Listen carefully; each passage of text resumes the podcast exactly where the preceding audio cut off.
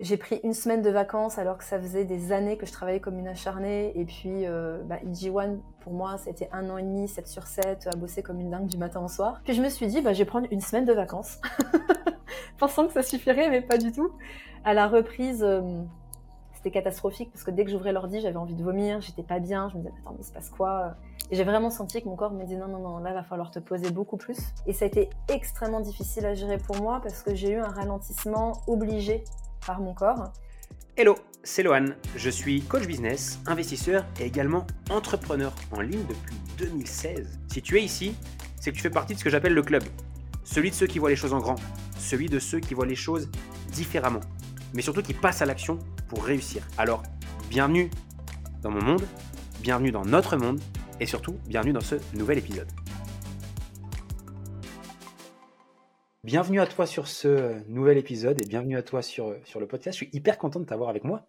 Merci Loane, moi aussi je suis très heureuse de passer ce moment avec toi. Je suis hyper, euh, hyper content euh, de t'avoir ici parce que bah, déjà tu es, euh, aujourd'hui quelqu'un que j'apprécie énormément et puis que, que, que j'ai la chance de pouvoir rencontrer régulièrement depuis 2-3 ans maintenant pour parler de business, dev perso et tous ces sujets-là. Tu es aussi une inspiration d'un point de vue business aussi pour moi sur beaucoup beaucoup de sujets dont on va également parler aujourd'hui. Et puis surtout, bah, j'étais hyper contente de, pouvoir partager un petit peu ton histoire aujourd'hui euh, dans cet épisode. Chouette, bah écoute, c'est avec plaisir qu'on va pouvoir aborder euh, tous les sujets que tu souhaites. Euh, concrètement, pour les personnes qui ne te connaîtraient pas ou qui découvriraient ou qui découvriraient pour la toute première fois sur, sur l'épisode, Lisa, grosso modo, moi, j'ai, je t'ai connue il y a deux ans, trois peut-être même maintenant. ouais, deux ans, deux ans et demi, on s'est connus en, en 2020. Exactement. Fin 2020. Fin 2021. Ce qui est assez marrant, c'est qu'on s'est rencontrés dans un mastermind euh, mais qu'on habite en réalité quasiment à 15 minutes à Annecy. C'est ça. En fait, à l'époque, on était à 15 minutes l'un de l'autre. Maintenant, j'ai déménagé, mais ouais, c'est vrai. Et, on s'est rencontrés dans un mastermind. La première fois, ça devait être à Paris ou quelque chose comme ça. Bref, assez marrant. Et quand je t'ai rencontré pour la toute première fois à l'époque, donc tu étais sur les lancements, tu avais déjà lancé depuis quelques mois ton activité en ligne. Et à l'époque, c'était un programme de, formation euh, autour de la nutrition qui s'appelait, enfin qui s'appelle d'ailleurs toujours IGI, et euh, c'était une académie, si je dis pas de bêtises, qui se lançait, qui marchait plutôt bien. Et puis surtout, je me rappelle euh, bah, de toi avec une énergie de dingue et surtout avec, l'envie de, tout péter. Et d'ailleurs, bah, on va le voir, mais tu as quand même pété pas mal de choses euh, depuis. Jusqu'à aujourd'hui, bah, une Lisa qui est continue IG et qui a lancé de nouvelles choses. Et là, je te laisse un petit peu prendre le, le relais là-dessus parce que je suis beaucoup moins calé et beaucoup moins au courant de tes avancées depuis. Oui, bah, c'est vrai que la dernière fois qu'on s'est vu, c'était il, y a plus de six mois maintenant. Euh, et, et, puis malheureusement, alors la force des masterminds, c'est qu'on connecte avec beaucoup de personnes. Et pour tous les entrepreneurs qui nous écoutent, moi, je peux que recommander d'aller vers un mastermind qui vous appelle, mais, euh, mais d'en faire un. Surtout quand on débute, parce que cette notion de réseau est hyper importante. Et toi, tu faisais en effet partie des personnes avec qui euh, j'avais toujours plaisir à échanger, parce que voilà, on avait des visions communes de l'activité, et puis ce que tu faisais aussi était hyper inspirant. Et et en gros, ben, ce parcours durant ces trois ans, en effet, il a beaucoup évolué parce que, ben, en tant que personne, déjà, on évolue beaucoup. Et je pense qu'il n'y a pas meilleur outil de développement personnel que, euh, que le, lancer un business parce qu'on est face à nos propres limites constamment. Et, donc, je sens que j'ai beaucoup changé et j'ai beaucoup euh, évolué en ces trois ans. Et quand on s'est connus, en fait, euh, j'avais eu la chance, en effet, de lancer EG One, qui est donc la première formation de mon académie EG, donc juste pour remettre un peu de contexte, IJ, c'est la déesse de la santé préventive.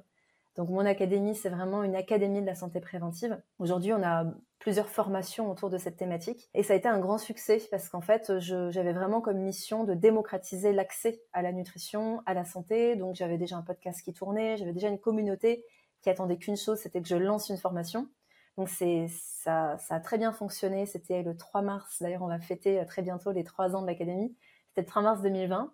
Et j'ai intégré le, mastermind parce que j'avais peur d'exploser en plein vol, en fait. Je me suis dit, non, mais là, euh, je suis dépassée par les événements, il y a trop de trucs à gérer. Et c'est vrai que hum, grâce au mastermind et grâce aux rencontres que j'ai faites dans ce mastermind, j'ai appris à déléguer, je me suis entourée d'une équipe, j'ai commencé à automatiser, à créer des process, à vraiment, en fait, euh, assurer, en fait, que mon activité puisse grandir sereinement. Et puis, parallèlement à ça, il y a eu euh, on va dire que quand j'ai commencé EG, j'étais thérapeute, naturopathe, nutrithérapeute, réflexologue. Une envie de démocratiser, de me dire, mais en fait, la terre entière devrait connaître ce que j'ai appris pour prendre soin de soi. Donc, je me suis mis corps et âme dans le podcast, dans Instagram, dans la formation. Puis en fait, au bout d'un moment, tu sens que tu as fait le tour, tu sens que tu as déposé le bébé et que maintenant c'est entre les mains des élèves et de la communauté. Et, moi, j'aspirais aussi à aller découvrir d'autres choses parce que cette notion de santé, pour moi, elle a toujours été holistique. Donc holistique, c'est rigolo parce que j'ai vraiment vu l'évolution de ce mot euh, en trois ans. Il y a trois ans, je parlais de nutrition holistique, on me disait euh, pardon. et aujourd'hui, on voit des coachs holistiques absolument partout, donc c'est tant mieux. Mais cette enfin, vraiment, cette approche euh, globale de l'humain est pour moi extrêmement importante. Et donc, il y a bien sûr la santé physique, mais il y a bien sûr l'aspect émotionnel, l'aspect mental et spirituel de l'humain qui, qui, qui, me, passionne. Et j'ai aussi à cœur d'accompagner l'humain là-dedans. Et donc, c'est ce qui a fait que, une fois que l'entreprise était sur les rails et que les choses étaient plutôt safe d'un point de vue pérennité de l'entreprise, j'ai euh, ralenti. J'ai ralenti sur la création de contenu, j'ai ralenti pour me retrouver et pour apprendre aussi. Et c'est peut-être, à mon sens, le plus gros challenge qu'on puisse en tout cas que à mon stade, j'ai pu avoir par rapport à mon activité entrepreneuriale, c'est de me désidentifier de mon business. C'est-à-dire que dans des business en ligne, et comme c'est beaucoup le cas dans l'infoprenariat, il y a beaucoup de personal branding en fait. On s'attache surtout à une personne, à un enseignant, à un expert. Et en fait, notre business est souvent rattaché à notre personne.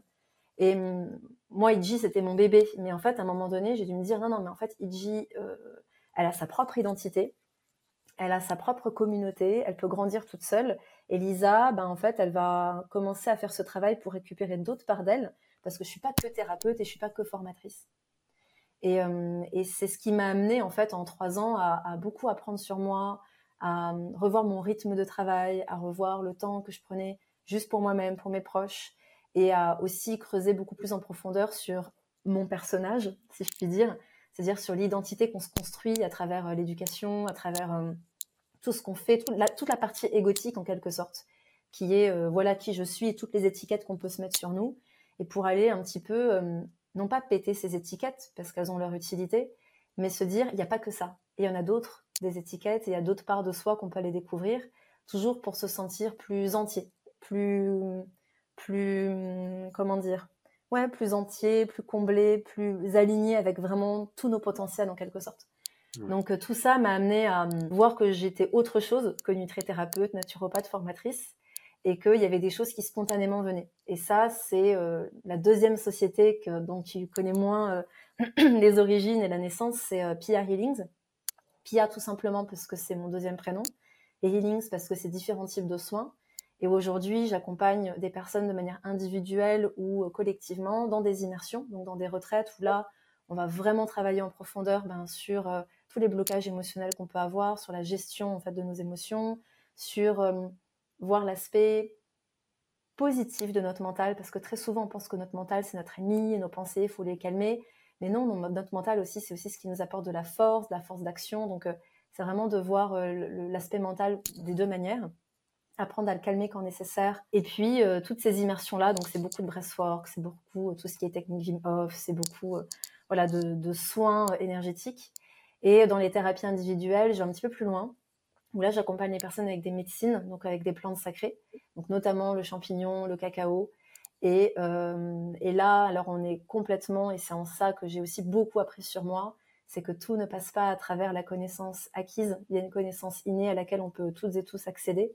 Euh, et, pour moi, ça s'est présenté comme ça, c'est-à-dire des soins énergétiques, des chants spontanés qui sont vraiment là pour accompagner la personne dans son processus de guérison. Euh, c'est hyper cool que tu partages tout ça parce que euh, il y a une partie ton parcours, du coup, notamment sur la fin, les dernières choses que tu fais, sur lesquelles je suis largué. C'est-à-dire que c'est des choses que je ne maîtrise pas et sur lesquelles je suis hyper curieux d'aller davantage en profondeur. Juste avant qu'on parle de... Est-ce que tu peux nous dire, grosso modo, aujourd'hui, on parlait du, lancement euh, d'IG, c'était le 3 ou le 4 mars 2020 Le 3 mars 2020. 3 mars. Euh, on est quasiment à 3 ans, tu l'as dit. Euh, d'une Lisa qui s'est lancée toute seule en lançant sa première formation en ligne il y a moins de 3 ans, du coup, mm. à aujourd'hui. Euh, est-ce que tu peux nous dire à peu près qu'est-ce que ça représente aujourd'hui, enfin du coup tes sociétés maintenant, combien de personnes, combien de membres accompagnés, qu'on voit un petit peu l'impact que, que, ça a créé sur les trois dernières années? Le premier lancement d'IG1 a amené 450 euh, élèves dans l'académie et aujourd'hui il y a 8000 membres au total. C'est-à-dire 8000 membres, c'est euh, toute formation confondue parce que maintenant il y a IG1, il y a la formation Soma également sur le breathwork, on a une formation sur le yoga de la voix, sur la phytothérapie, donc voilà, ça, s'est bien peaufiné. Euh, aujourd'hui, C'est rigolo, j'ai fait le calcul il n'y a pas très longtemps. On est vraiment huit personnes dans l'équipe, tout le temps présentes. Et après, si j'intègre le designer, UX, le dev, les rédacs qui des fois interviennent, on, monte à 13. Mais globalement, le, le noyau de l'équipe, c'est huit personnes. Ouais, super. Donc ça fait quand même du beau petit monde à gérer. Exactement. Et tu vois, j'ai plus été, et on est vraiment dans cette dynamique aujourd'hui, à réduire l'équipe pour avoir le moins d'intervenants possible. C'est-à-dire que je pense que la grosse difficulté des entreprises comme les nôtres, c'est que le business grandit plus vite que l'humain. Euh, dans le sens où euh, l'activité entrepreneuriale, ben voilà, c'est comme des startups quoi en quelque sorte. Et il y a, beaucoup de choses au niveau marketing, au niveau content, euh, au niveau des actus, de tout ce qui se passe aujourd'hui. En fait, c'est important d'avoir des personnes qui sont des pointures et, euh, c'est beau d'ailleurs parce que les choses se font souvent très naturellement, c'est-à-dire qu'il y a des personnes qui ont intégré l'équipe il y a deux ans, avec qui on est resté, euh, enfin on, est resté pendant deux ans, et puis euh, elles étaient drivées aussi par les valeurs, etc. Puis après, de manière assez logique, il y a quelque chose qui s'arrête parce que bah, la personne a besoin de plus de temps pour elle, et puis elle se rend bien compte qu'elle a plus les skills pour avancer. Et parfois, les gens n'ont pas forcément envie de faire des temps pleins, de se former, de continuer. Et donc là, il y a des nouvelles personnes qui arrivent dans l'entreprise et donc pour nous, c'est beau aussi parce que ça nous permet de se dire, OK, bon, on prend vraiment un expert qui aujourd'hui peut accompagner l'entreprise encore plus loin. Et ça nous permet, de, au lieu d'avoir 10, 12, 13 personnes, au fur et à mesure réduire. Parce que d'un point de vue managérial, c'est beaucoup plus pratique. Et je pense qu'aujourd'hui, euh, euh, beaucoup de grosses boîtes se rendent compte aussi de ça. C'est-à-dire qu'à un moment donné, il vaut mieux avoir des personnes très experts dans un domaine, mais qui peuvent gérer et qui ont un côté multicasquette que trop de monde, parce qu'en fait, c'est beaucoup de perte de temps, c'est beaucoup de réunions, c'est beaucoup de, de, difficultés managériales en général. Quoi. Et salut à toi, c'est Lohan. Un grand merci pour être ici fidèle au poste et écouter cet épisode de podcast avec moi. Euh, que tu sois en voiture, au travail, au boulot, en train de marcher, bref, tu es ici et c'est pour moi quelque chose d'extrêmement important. Ton temps est là, euh, ta ressource surtout la plus précieuse et je te remercie vraiment de l'investir euh, avec moi en tout cas. La seule chose que je te demanderais, si tu aimes le podcast, si tu as l'habitude d'écouter mes contenus et si tu kiffes l'épisode que tu es en train d'écouter, est-ce que tu aurais la gentillesse de me laisser euh, une recommandation et un 5 étoiles, peu importe la plateforme que tu utilises, juste pour dire pourquoi tu aimes le podcast et pourquoi peut-être d'autres personnes devraient l'écouter? Je te remercie d'avance pour ce petit geste, pour cette petite faveur, euh, en échange de tout le contenu que j'essaie de te partager gratuitement. Un grand merci à toi. On retourne à l'épisode.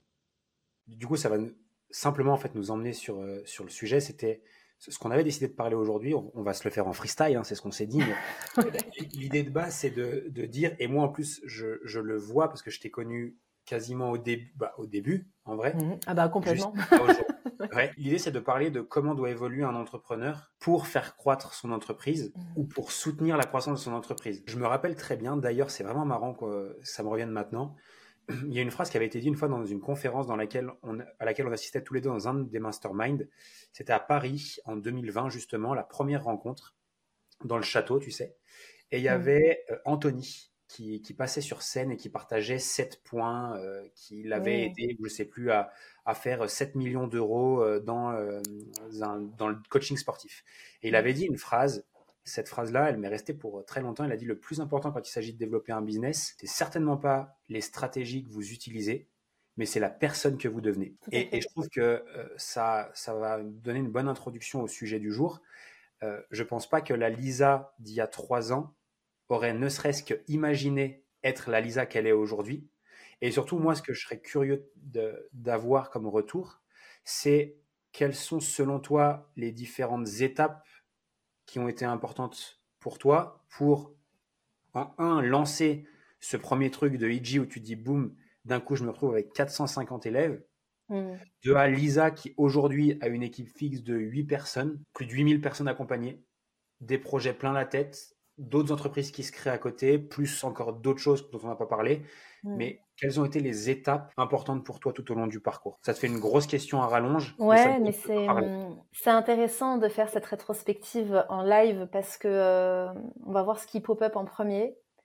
Euh, il y a vraiment un travail sur euh, un lâcher prise par rapport à nos peurs, par rapport à l'image qu'on renvoie. en tout cas, je vais parler en nom de jeu, lâcher mon côté perfectionniste, lâcher mon côté peur du jugement qui chez moi était très présente. Euh, je suis dans un domaine, mais pour moi c'est applicable pour tout en fait, mais dans la nutrition, dans la santé, c'est quand même très touchy. C'est quelque chose qui évolue sans cesse. Et en fait, je me disais toujours, mais je suis qui pour me positionner comme, comme experte, en fait, tu vois? Et c'est vraiment ma communauté aussi qui m'a donné beaucoup de courage, parce que c'était eux qui m'ont dit, mais quand est-ce que tu nous sors une formation, en fait?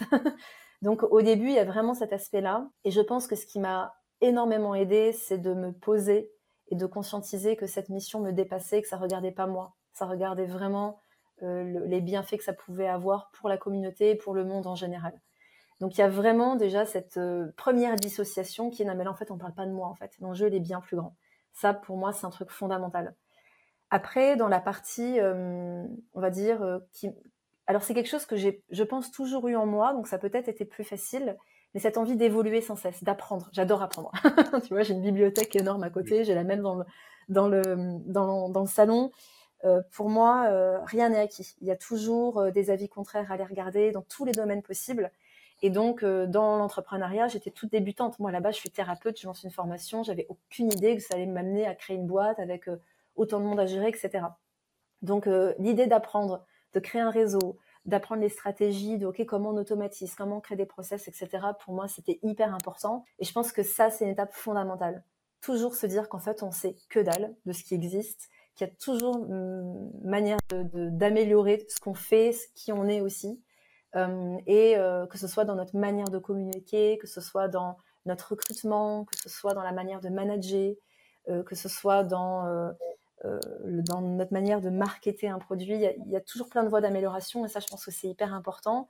Et ça a été pour moi la deuxième étape essentielle, on va dire. C'est-à-dire, OK, go, je m'inscris dans un mastermind et, je vais me faire un lavage de cerveau pour repartir vraiment à zéro sur l'aspect business. Il y a une troisième étape qui pour moi est absolument essentielle, c'est cet aspect voir à quel point mon ego freinait mon évolution personnelle, donc mon épanouissement qui soit professionnel et personnel. C'est-à-dire que hum, en 2021, j'ai vraiment vécu une année où euh, en fait il s'est passé un moment où mon corps a débranché la prise. J'étais au Mexique, on s'est vu d'ailleurs là-bas. Euh, j'ai pris une semaine de vacances alors que ça faisait des années que je travaillais comme une acharnée. Et puis, euh, bah, EG1, pour moi, c'était un an et demi, 7 sur 7, à bosser comme une dingue du matin au soir. Puis je me suis dit, bah, je vais prendre une semaine de vacances. Pensant que ça suffirait, mais pas du tout. À la reprise, euh, c'était catastrophique parce que dès que j'ouvrais l'ordi, j'avais envie de vomir, j'étais pas bien. Je me disais, attends, mais il se passe quoi?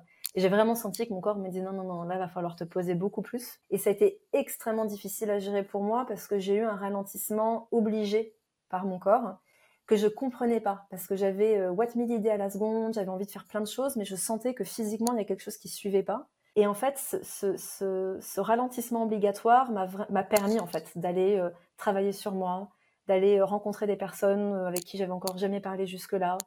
C'est là les premières fois où j'ai commencé à entreprendre un travail avec des médecines, avec des plantes sacrées, que j'ai pris le temps d'écrire davantage, de lire sur autre chose que de la nutrition ou, sur des études scientifiques. Donc il y, a une porte qui s'est ouverte.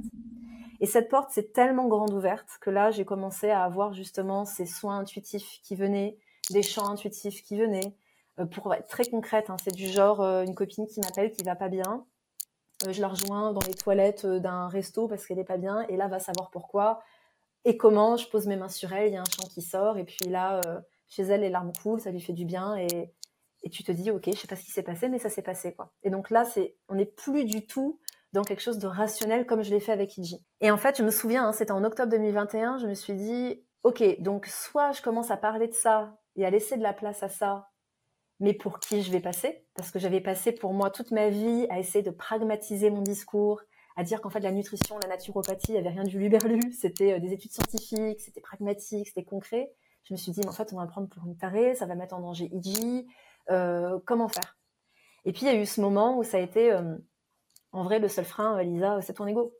C'est-à-dire que tu as peur que ta communauté perde confiance en toi, tu as peur que tes quelques concurrents te dépassent, tu as peur que IG soit mise à mal, et puis en fait, à un moment donné, c'est ben tant pis en fait, parce que là, ce serait vraiment pas honorer ce qui est en train de venir, et c'est surtout me, comment dire, mettre, mettre un énorme couvercle sur la personne que je suis. Et, je pense que cette étape-là, elle a été extrêmement importante parce que ça a été, peu importe le succès d'IG et peu importe la magnifique mission qu'il y a dans IG à laquelle je crois à 1000%, ça ne vaut pas, euh, comment dire, mon bien-être personnel, mon épanouissement personnel et, euh, et ça ne vaut pas d'éteindre ce qui émerge naturellement. Donc c'est difficile de mettre des mots dessus parce que c'est très... Euh, ça a été très puissant comme moment pour moi de réaliser que non, qui je suis a plus d'importance et que c'est me respecter avant tout, en fait, peu importe les conséquences. Et, et, je dis pas que c'est complètement fait aujourd'hui parce que j'ai vraiment eu besoin de me retirer des réseaux, j'ai eu besoin de ralentir la création de contenu parce que forcément il y a plein de choses qui ont commencé à pop-up à l'intérieur, plein de choses qui sont ouvertes encore plus. Donc c'est ce qui a expliqué aussi que les immersions sont arrivées euh, six mois après, que j'ai commencé à faire des healing sessions individuelles euh, six mois après cette prise de conscience là. Donc ça c'était euh, au printemps 2022 et, que tout s'est ouvert. Donc j'en ai pas encore vraiment parlé publiquement, mais par contre dans l'ombre il y a plein de choses qui se sont passées quoi et j'en suis ravie. Et cette étape-là est cruciale. Et puis la, dernière étape cruciale, c'est vraiment la partie délégation. Là, c'est, euh, euh, je me suis rendu compte que j'étais moins perfectionniste avec les personnes euh, qui bossaient avec moi qu'avec moi-même. Donc ça, c'était cool. mais après, la grosse étape, c'est, je pense que ça vient naturellement à un moment donné, en fait, dans l'entrepreneuriat. C'est, tu trouves quelqu'un à qui tu serais capable de donner les clés de ta boîte.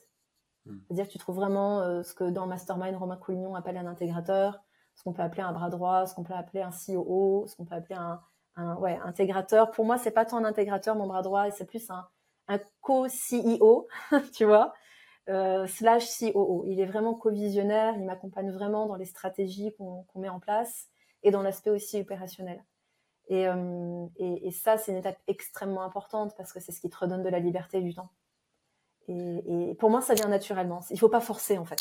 Certains le, veulent avoir ce genre de personnes trop tôt. Et finalement, ça coince, il y a beaucoup de stress, il y a beaucoup de peur.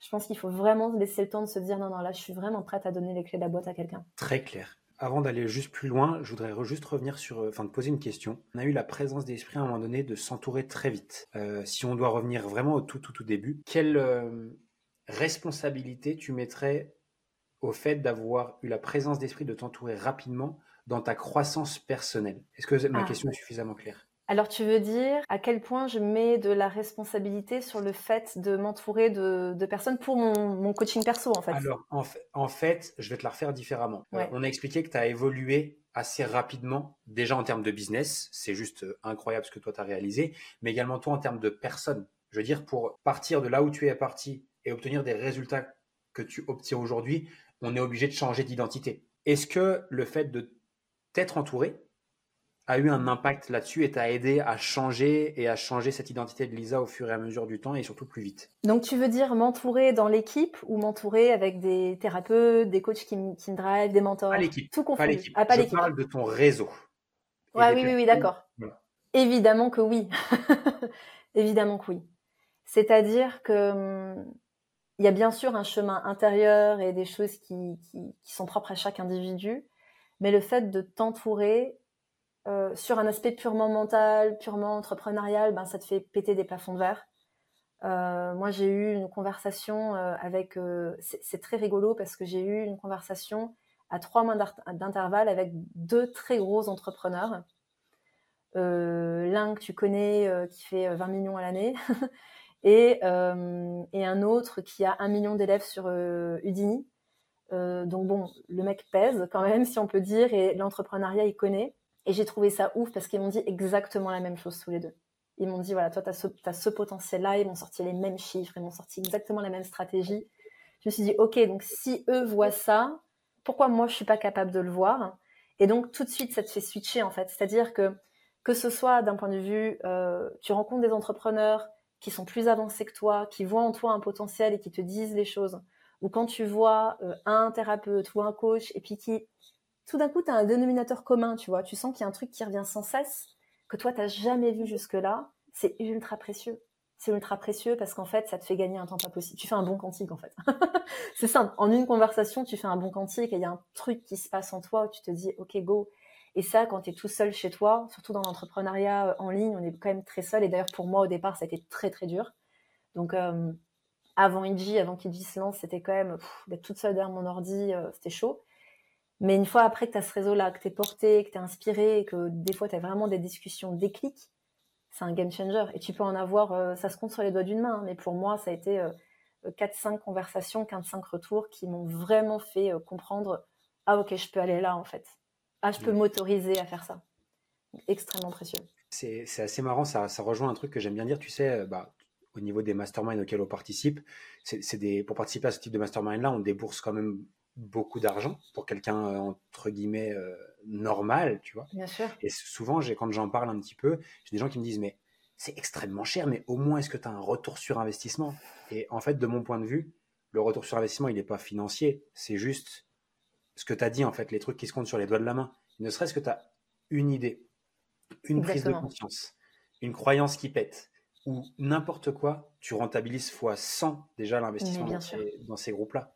Mais bien sûr, mais je vais donner des exemples concrets. Enfin, je veux dire, moi, c'est quand j'y repense, je me dis waouh, c'est rigolo quoi, parce que je me vois vraiment comme la petite Lisa à la maternelle. Mais le premier mastermind de 2020, euh, j'avais tellement la tête dans le guidon, je bossais tellement encore comme une malade sur EG1 qu'en fait, euh, Romain nous a fait écrire notre chiffre d'affaires sur le sur le sur un papier.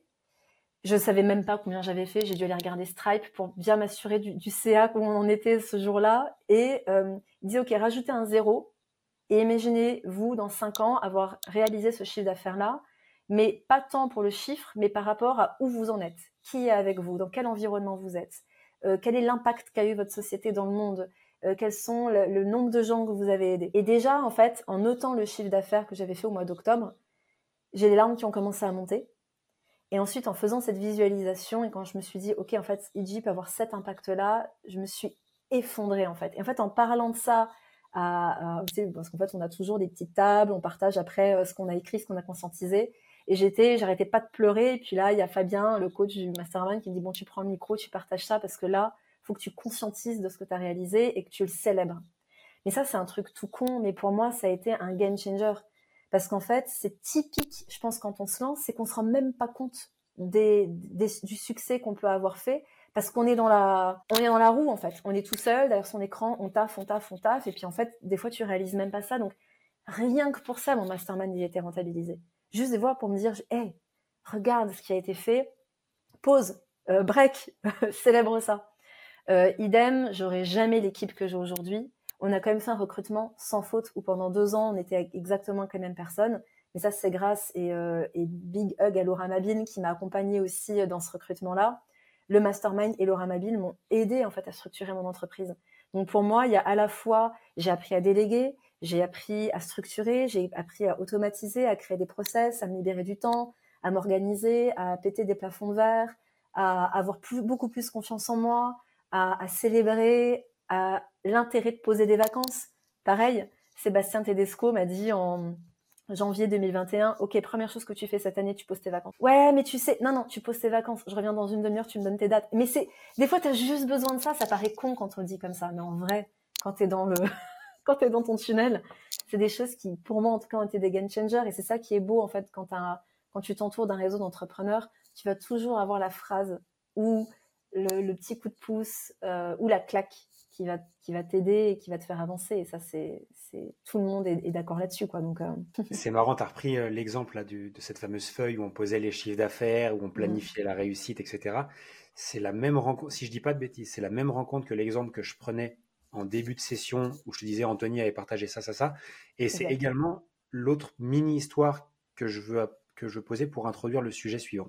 On a expliqué que le développement d'un business s'accompagne d'un développement de l'entrepreneur, que la personne qu'on est à un certain stade ne doit en aucun cas ou ne peut être en aucun cas la personne qu'on devient en fait au fur et à mesure du temps et au fur et à mesure que l'entreprise se développe. Cette même rencontre Paris 2020, je pense que c'est ça, hein, je dis pas de bêtises. Euh, je me souviens m'asseoir, donc moi le Lohan tout timide dans la toute première mmh. fois dans un groupe d'entrepreneurs, je sais pas où je mettais les pieds. Euh, bon, ça avait l'air pas trop. Personne m'avait encore mordu, donc ça va, ça allait. Et là, on se pose le premier soir sur un, lors d'un repas. Donc, on s'installe à table, tout le monde, euh, tout, le monde s'assoit. Il y avait du vin, il y avait, il y avait de la bonne bouffe, toutes ces choses-là. Et là, je m'assois à côté de deux mecs que je connaissais pas. Et la discussion commence, etc., etc. Et très vite, on part sur des sujets que je ne connaissais pas. Hmm. On parle de chaman. on parle de plantes. On mmh. parle de différents types de choses que moi, personnellement, je n'avais jamais entendu parler. Et c'est simple, j'avais l'impression d'être arrivé et de m'être assis sur une autre planète à ce moment-là. Mais ce que j'ai trouvé encore plus étrange, c'est que, ok, il y avait ces deux personnes-là qui en parlaient, mais de l'autre côté de la table, j'entendais avec mon oreille gauche une autre discussion qui parlait grosso modo de la même chose. C'est-à-dire d'approche, selon moi, encore aujourd'hui, hein, un peu étrange, que je connais pas, que je comprends pas, euh, de voilà, euh, chaman, plante médicinale, retraite spirituelle, mm. cacao, comme tu as dit juste avant, ayahuasca, maintenant, parce que je commence à connaître le vocabulaire maintenant. Mais c'est vrai que je suis forcé de constater qu'à un moment donné, beaucoup d'entrepreneurs, notamment avancés, je ne dis pas que c'est que pour les entrepreneurs, je ne dis pas que les entrepreneurs, mais j'ai vraiment le sentiment que c'est quelque chose qui se démocratise de plus en plus et que de plus en plus de personnes, euh, pour continuer à se développer, pour aller... Euh, en réalité, je, ne sais pas encore expliquer pourquoi, font appel à ce type de pratique. Est-ce que tu pourrais nous en parler davantage et est-ce que tu pourrais également m'éduquer un peu sur le sujet? Ouais, alors je vais essayer de le faire avec beaucoup d'humilité parce que c'est un sujet vaste. Et euh, je, suis, euh, je suis euh, loin d'être une experte, je suis loin d'être une, une chamane en Amazonie qui, tu vois, qui peut t'expliquer des, choses en long, large et travers. dans tous les cas, il y a déjà une chose qui pour moi est extrêmement importante, c'est qu'il y a énormément de voix pour apprendre à se connaître et pour récupérer toutes les parts de soi, j'ai envie de dire, et vraiment développer nos potentiels. La voix des plantes sacrées se démocratise énormément parce qu'elles ont été placées sur le rang de drogue pendant des années. Il y a, merci Netflix, Netflix a fait d'excellents documentaires sur le sujet, donc vraiment, si ça vous intéresse, je vous invite à les regarder, même si c'est pas quelque chose qu'on voulait expérimenter, mais vraiment pour comprendre de quoi on parle. Il y a un euh, épisode sur les psychédéliques. Euh, Exactement, il y en a plusieurs en fait. Exactement, il y a euh, Fungus Fantastica qui est sur les champignons. Et ensuite, il y a toute la série Voyage aux confins de la conscience qui est repris voilà, de, livres justement et où on va voir en détail les psychédéliques comme le LSD, la MDMA et les plantes sacrées comme les champignons. Je ne sais pas s'ils ont fait l'ayahuasca, j'ai un petit doute. Mais bon, il y a de plus en plus de documentaires dessus pour vraiment comprendre les tenants et les aboutissants, pour comprendre pourquoi ça a été mis sur le rang de drogue et pourquoi en réalité euh, je ne les associe absolument pas à des drogues parce qu'il euh, n'y a absolument pas d'effet euh, addictif comme on pourrait avoir avec la forme de tabac qu'on consomme aujourd'hui. Il faut savoir qu'à la base le tabac c'est une plante sacrée, c'est la plante numéro une des chamans. c'est difficile pour, enfin c'est même impossible pour un chaman de travailler sans le tabac. Mais la société moderne, on a fait la pierre des drogues, c'est-à-dire que ça a été coupé, transformé, ajouté avec plein d'additifs. On observe la même chose avec le cacao. Le cacao, traditionnellement, c'est une plante médecine à signal faible, c'est-à-dire que c'est, elle n'a pas un effet euh, psychédélique comme pourraient l'avoir d'autres plantes médecine, mais elle envoie son signal et ça reste une plante maîtresse. Donc ça déjà, c'est important de prendre conscience que euh, on parle de différentes choses. Moi, je dissocie vraiment les psychédéliques qui sont des molécules de synthèse et les plantes maîtresses qui, pour moi, ont un esprit, il y a une conscience derrière. Là où je voulais en venir au tout départ aussi, c'est que c'est une voie qui se démocratise parce qu'en fait, on est vraiment en train de réaliser que c'est de véritables médecines. Ce que j'aime beaucoup dans ces médecines-là, c'est que contrairement à un thérapeute, un coach qui reste humain avant tout et qui peut... Euh, et, il y en a plein. Dieu merci, il y en a plein. Mais il y a aussi beaucoup d'accompagnants qui sont bourrés d'injonctions dans leur, euh, dans leur accompagnement, qui ont tendance à mettre des étiquettes, qui ont tendance parfois à à nous diriger vers une voie parce qu'ils sont, bah, ils ont leur propre subjectivité en fait. Et du coup, c'est difficile aussi des fois de faire la part des choses. La médecine, elle est connectée à nous en fait et elle vient éveiller ce qui se passe en nous. Donc il y a une justesse à travers ce qu'on peut, euh, ce à quoi on peut connecter à travers les médecines qui, qui peut être intéressant. Mais c'est loin d'être la voie unique, très loin d'être la voie unique. Euh, je pense que c'est juste en ce moment, on est en train de se dire, ok, il y a peut-être eu beaucoup de bullshit, comme il y a beaucoup dans le domaine de la santé autour de ces médecines, autour de ces substances. En fait, c'est pas des drogues. En fait, ça peut nous aider. Donc là, il y a cette espèce de boom qui fait que, waouh, génial, on, y vient. Mais euh, pour moi, c'est dangereux aussi parce qu'en fait, il y a ce côté facilité de, ah ben, je vais rentrer en état modifié de conscience, je vais prendre une substance et puis go. Euh, le danger, c'est quoi? C'est de pas commencer par toutes les autres choses qui existent où on est 100% autonome, on ne fait pas appel à une substance quelle qu'elle soit, aussi sacrée soit-elle, pour faire le travail sur soi.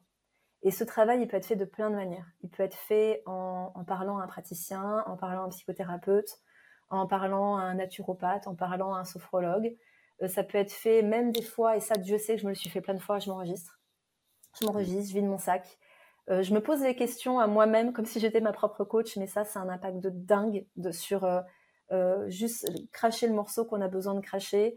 Ça m'arrive encore, encore régulièrement de me dire ah j'ai envoyé ce message à mon bras droit parce que j'ai besoin de vider mon sac et juste de l'avoir écrit, de l'avoir sorti, j'ai plus de conscience sur ce qui se passe à l'intérieur de moi, sur mes peurs, sur mes doutes, sur mon stress, sur toute la responsabilité qu'on peut porter en tant que CEO. Et, et, rien que ça, en fait, ça fait partie du travail. Il y a énormément d'outils comme la respiration. Le breathwork, moi, c'est vraiment une, euh, la pierre angulaire de mon accompagnement à moi et aussi à mon compagnon qui, qui fait les immersions avec moi. Dans le breathwork, on est complètement autonome, on peut aller très très deep à l'intérieur de soi, on peut aller très deep dans les états de conscience modifiés aussi pour aller libérer des mémoires, pour aller vraiment faire un travail de libération émotionnelle aussi. Donc il y a plein de voies.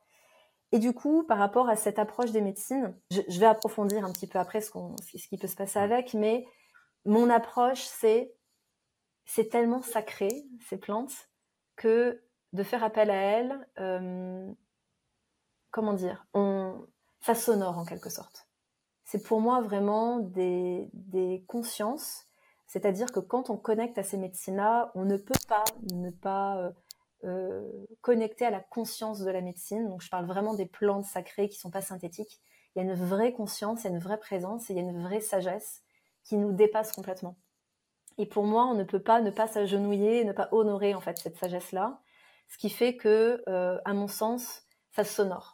Et donc, on peut se préparer avant en faisant, voilà, euh, comme je disais, du breathwork, consulter, travailler sur soi, prendre soin de sa santé.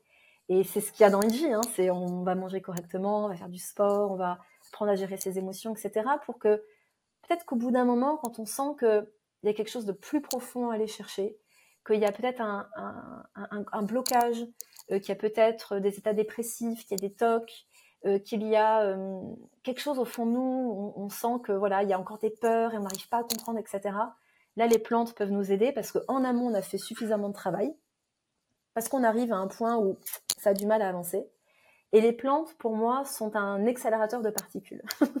C'est-à-dire qu'un petit peu comme une discussion incroyable qu'on a en mastermind, elles te font faire un bon quantique. C'est-à-dire que, bam, elles te montrent très rapidement euh, qui peut être la racine de, tes mots ou ce qui peut peut-être euh, être encore complètement dans la partie inconsciente et qui peut te freiner. Euh, mais je mets un énorme warning parce que voilà, l'usage des plantes pour moi, ça se fait avec parcimonie, ça se fait avec beaucoup de conscience, avec beaucoup de respect et avec un accompagnant. Euh, et, euh, et, pas j'arrive à une cérémonie, je bois mon verre de je ne sais quoi et puis je repars le lendemain. Absolument pas. La préparation et l'intégration sont aussi importantes que la cérémonie en soi. Donc déjà, c'est pour t'expliquer un petit peu tout ça.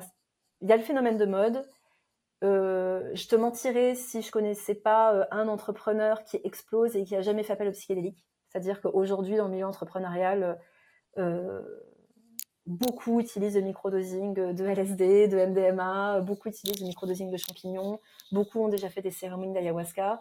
Et parce que voilà, ça reste des voies d'évolution incroyables, des voies de connaissance de soi incroyables.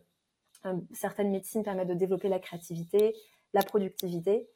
Euh, mais en aucun cas, à mon sens, elles ne doivent devenir, devenir euh, euh, trop courantes en fait dans le quotidien. Il y a vraiment cette notion-là qui est importante. Donc ouais, je suis d'accord avec toi. Beaucoup parlent de tout ça. Il y a, il y a, il y a beaucoup d'intérêt. Et puis voilà, moi de mon expérience, c'est ça peut être des aides hors pair. Ça se fait dans un contexte particulier, avec un objectif particulier. Ça sonore, donc on se prépare, on fait déjà le taf en se passant de ce genre de médecine. Et pour conclure, mais après, je peux bien sûr approfondir si tu as des questions précises, mais pour conclure là-dessus, euh, euh, je dirais que euh, on peut faire sans. Les pratiques de méditation, des pratiques transcendantales, à la base, t'expliquent comment faire sans. Et je pourrais approfondir un tout petit peu cette question-là. Aujourd'hui, à travers tous les travaux qui ont été faits et qui ont été relayés par des anthropologues qui ont étudié les chamans, et par des chamans des temps modernes, donc souvent des occidentaux qui se sont formés aux méthodes chamaniques, on a répertorié huit plans de conscience, du premier au huitième. Et donc les quatre premiers sont plutôt rattachés au plan de l'ego. Donc on est vraiment, ça reprend un peu la pyramide de Maslow aussi, les besoins de sécurité, de reconnaissance, etc. etc. Et puis du cinquième au huitième, on est sur des plans qui sortent de l'ego. Et on, là, on rentre dans des états de conscience modifiés. Et on est beaucoup plus rattaché à l'être, à l'essence, à l'âme. Et euh, les plantes euh, maîtresses, tout comme les psychédéliques, nous font passer du plan 1, 2, 3, 4. En général, du 1 à 4, c'est euh, la petite enfance, et puis après, au 4, on arrive à l'âge adulte. Typiquement, le cannabis, on est sur le cinquième plan de conscience, les champignons, l'ayahuasca, sixième, septième, les méditations type transcendantal, on est sur le huitième plan de conscience. Et c'est très intéressant en fait d'avoir cette, euh, cette euh, compréhension-là en fait des différents plans, parce que ça montre aussi pourquoi, quand on est dans une quête spirituelle, souvent les médecines sont une aide et un accélérateur pour y accéder. Et pour moi, c'est intéressant de les voir plus comme elles nous montrent le chemin, et par contre, c'est à nous d'apprendre à retrouver en fait ce chemin seul, sans, sans leur usage. Voilà, globalement. Enfin, je pourrais en parler des heures, donc. Tu me permets jusqu'où euh, C'était la question que tu allais te poser, mais du coup, c'est très bien que tu l'aies amené comme ça. Je comprends. Euh, enfin, bien que je sois quelqu'un, tu sais, de très cartésien, très terre à terre, je pense que je me définis comme ça. Bref, je sais pas si c'est vrai ou pas. C'est des choses que je ne maîtrise pas, que je ne connais pas, donc je vais pas pouvoir t'aider. Mais je trouve que c'est génial, c'est qu'au moins je vais pouvoir te poser des questions d'un mec qui n'y connaît rien. Ce ne sont que mes observations. Ce que je me suis rendu compte, c'est que les personnes qui entraient dans ce que moi j'appelle un, autre, un nouveau monde, une autre façon d'expérimenter les choses. Hein. Ce que j'ai remarqué, c'est également une soif de toujours plus. Mmh, bien sûr. Euh, donc, au début, tu as abordé le fait de dire c'est pas quelque chose qui est addictif, mais ce que j'ai remarqué, c'est qu'il y avait quand même, je sais pas si c'est la majorité, je sais pas si c'est toujours comme ça, c'est mon observation qui dit ça, c'est que une fois qu'on a expérimenté quelque chose, il y a ce truc de se dire c'est quoi l'étape d'après? Bien sûr. Et j'ai remarqué, j'ai rencontré des gens qui avaient cette soif d'aller pousser l'expérimentation d'un niveau supplémentaire à chaque fois pour voir jusqu'à où ça pouvait aller. Est-ce que je suis juste là-dessus et euh, Tout à fait d'accord avec toi. Et parce que là, on n'est plus dans le développement spirituel. Est-ce que c'est pas une forme d'addiction du coup ça? Pour répondre à ta question, je dirais que à ce moment-là, on n'est plus dans une approche euh, de développement spirituel, on est dans un développement personnel qui est donc rattaché à l'ego. Je, dis, je dissocie vraiment les deux. C'est-à-dire que le développement personnel, pour moi, c'est comment retravailler notre personnage et rendre notre ego plus harmonieux avec le monde dans lequel il s'inscrit. Le développement spirituel, on est vraiment dans la connexion à l'âme, connecté à son essence. Euh, pour te donner un exemple, quand tu rencontres quelqu'un, tu lui dis pas bonjour, tu le regardes dans les yeux et tu essaies de connecter à son âme, à son essence. Donc c'est complètement autre chose que ce qu'on nous sert aujourd'hui. Le, point sur lequel enfin le point que tu es en train de relever, c'est complètement ce que je ressens et c'est pourquoi j'ai eu à cœur de proposer des accompagnements et des healing sessions avec les médecines. Parce que j'en avais marre de voir ces cérémonies qui se multiplient où tu arrives à 18h, tu prends ta médecine, tu repars le lendemain, et qu'est-ce qui s'est passé? Qu'est-ce que tu as intégré? Qu'est-ce que tu as compris en fait? Qu'est-ce que tu as vu? Parce que je veux dire, des fois, quand tu prends des hautes doses de ce genre de plantes, tu peux vivre des expériences mystiques si t'es pas accompagné ou si t'as pas une intention claire au départ. À mon avis, tu ressors de là, euh, tu as peut-être connecté avec la source et so what? Qu'est-ce que ça a vraiment changé dans ta vie? Et il est là le danger.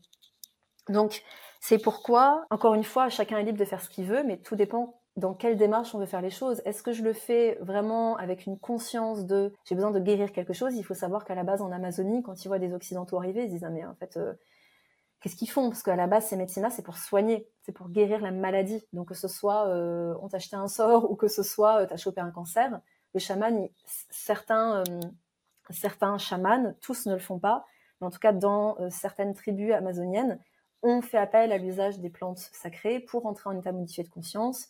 Et le chaman utilise différentes techniques pour aller absorber le mal chez la personne et le sortir. Donc on est vraiment dans le médecin euh, avec ses méthodes à lui, tu vois. Quand ils voient un occidental qui est pas malade et qui est plus là dans une quête spirituelle, pour eux, euh, ils disent mais qu'est-ce que c'est que ça, quoi? Mais en réalité, c'est notre mal à nous. C'est-à-dire que quand tu vas au Pérou, au Costa Rica, au Brésil, il y a une vraie connexion en fait à, Dieu, que ce soit, euh, peu importe ce qu'on y met derrière.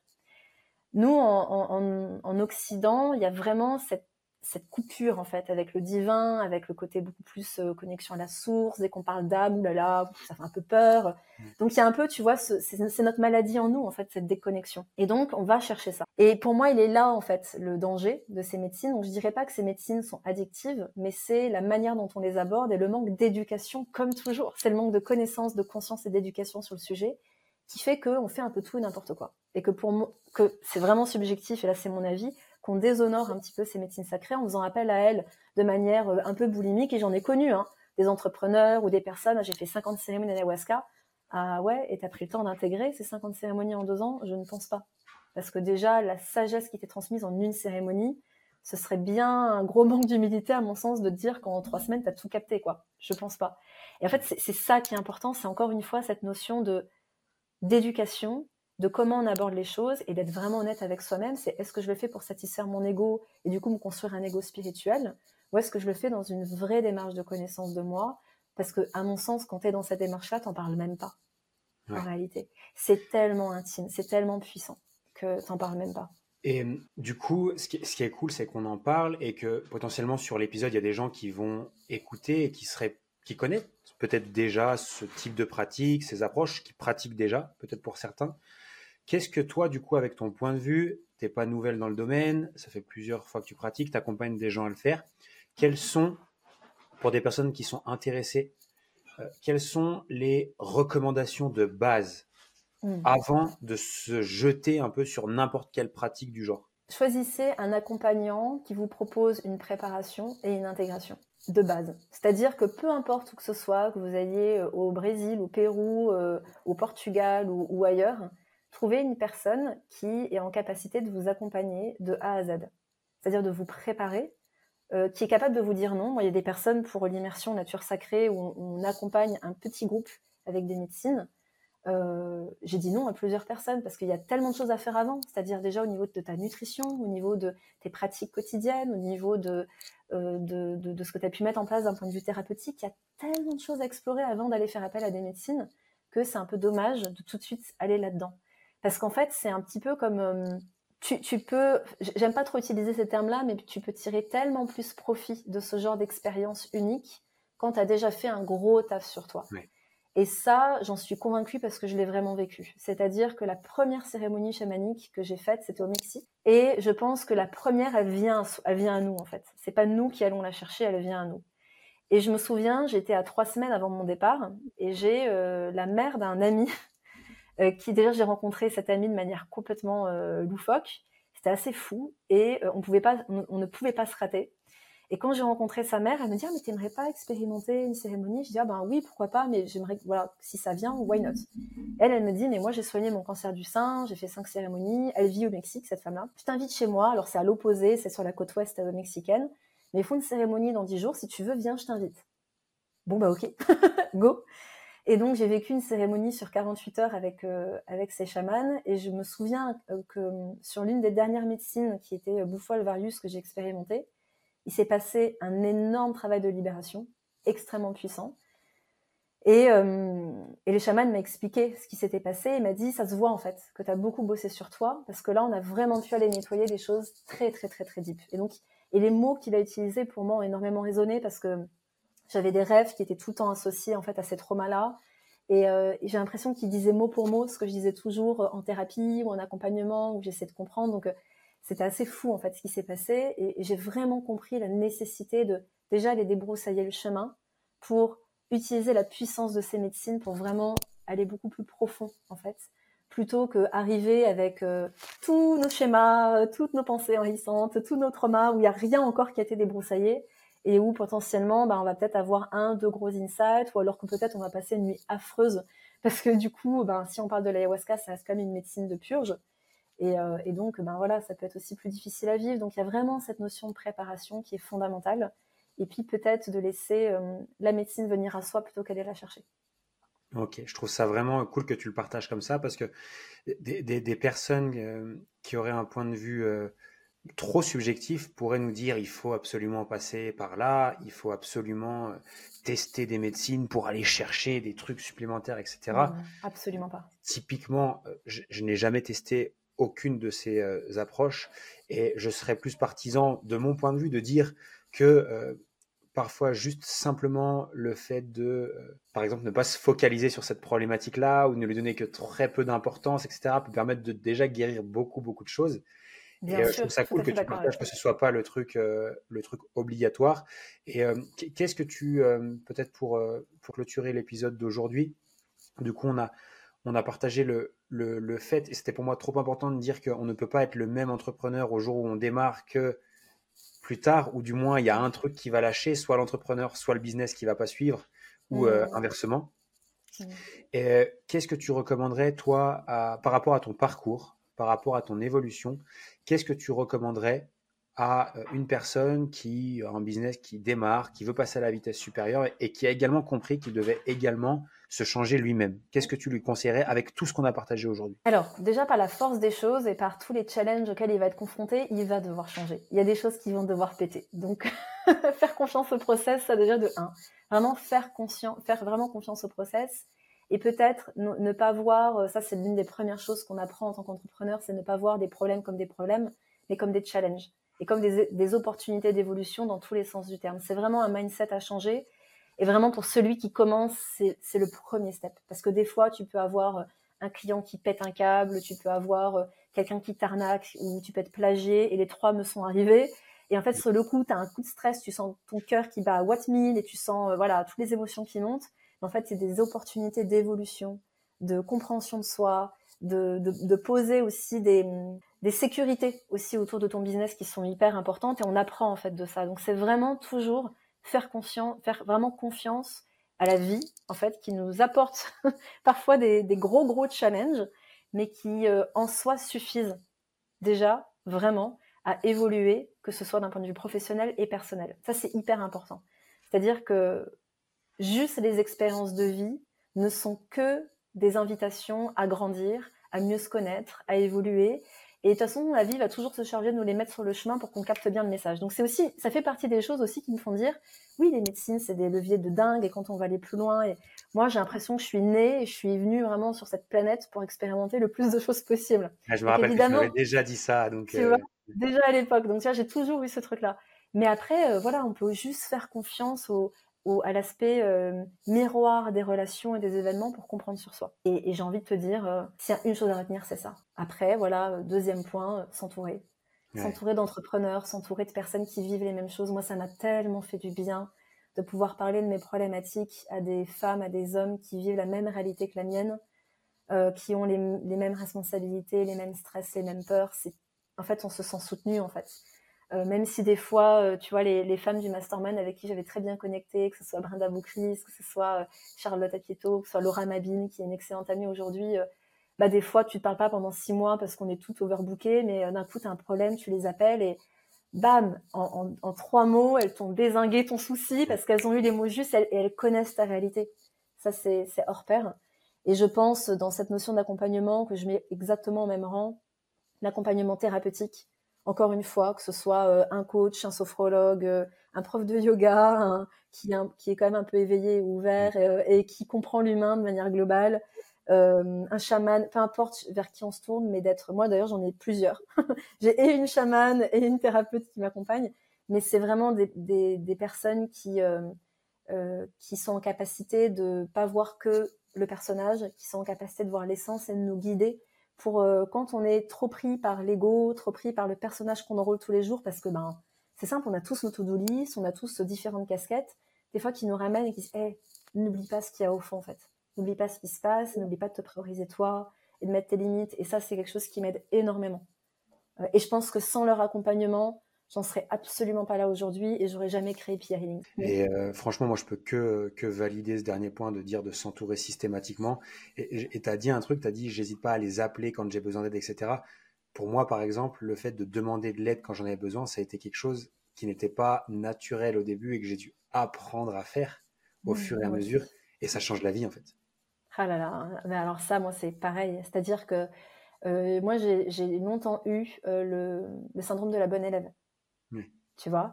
Donc ça a toujours été, euh, ben limite, tu vois, je savais même pas. Alors c'est soit je suis tellement nulle dans le domaine et je suis tellement débutante dans le domaine que je sais même pas par quelle question poser. Et ça, le mastermind, par quelle question commencer, pardon.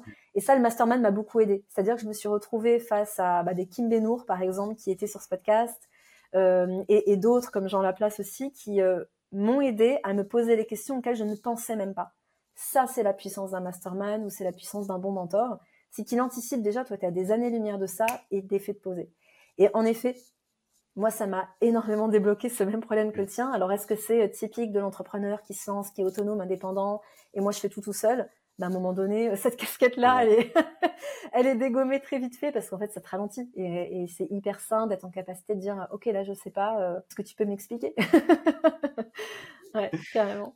Bon, en tout cas, Lisa, merci beaucoup pour, pour le temps aujourd'hui. Merci à toi. Tu m'avais dit, j'ai bon, j'ai 1h30, j'ai respecté, surtout compris. Donc, merci à toi pour, pour avoir été présente. C'était vraiment cool. Est-ce que s'il y a des personnes qui écoutent et qui ne te connaissaient pas, où est-ce que les personnes peuvent te, peuvent te retrouver directement Sur ton Instagram Eh bien, j'ai trois sites internet et trois Instagram associés. Donc il y a l'Académie IG qui est donc H-Y-G-I-E. Donc euh, le site c'est IG Academy avec IE à la fin.com. Euh, le compte Instagram associé. Il y a mon compte Lisa Salis Life qui est associé à mon site, lisasalis.com. Et puis il y a Pia Healings pour tout ce qui est immersion, healing session. Donc Pia Healings avec un S à la fin. Et j'ai exactement la même chose en compte Instagram. Bon, super. Et eh ben écoute, encore un grand merci. Peut-être euh, bah, bientôt euh, pour un prochain épisode peut-être? Écoute, avec grand plaisir. Il y a d'autres sujets sur lesquels on peut. Ah, bah carrément. Mais en tout cas, avec grand plaisir. Et puis, euh, merci encore. Merci à toi, Lohan. C'était un, un, immense plaisir. Et puis, voilà, si tu as même des questions euh, par rapport à ce podcast et qu'il y a des choses que tu as envie d'approfondir, ce sera, ce sera Sans avec problème. Sans problème. Bye bye. Ciao grand merci pour être fidèle au poste et fidèle au podcast dans ce nouvel épisode. Euh, simplement pour te partager qu'il y a le podcast, mais il y a également la chaîne YouTube du nom de Lohan Boucher. Il y a également euh, le compte Instagram du nom de Lohan Boucher aussi et le compte TikTok. N'hésite pas à aller t'abonner là-bas pour recevoir chaque semaine ta dose de conseils, d'astuces et de motivation pour développer ton business. Encore une fois, un grand merci d'être fidèle au poste et n'hésite pas, si ce n'est pas encore fait, à t'abonner à la chaîne et au podcast. Ciao ciao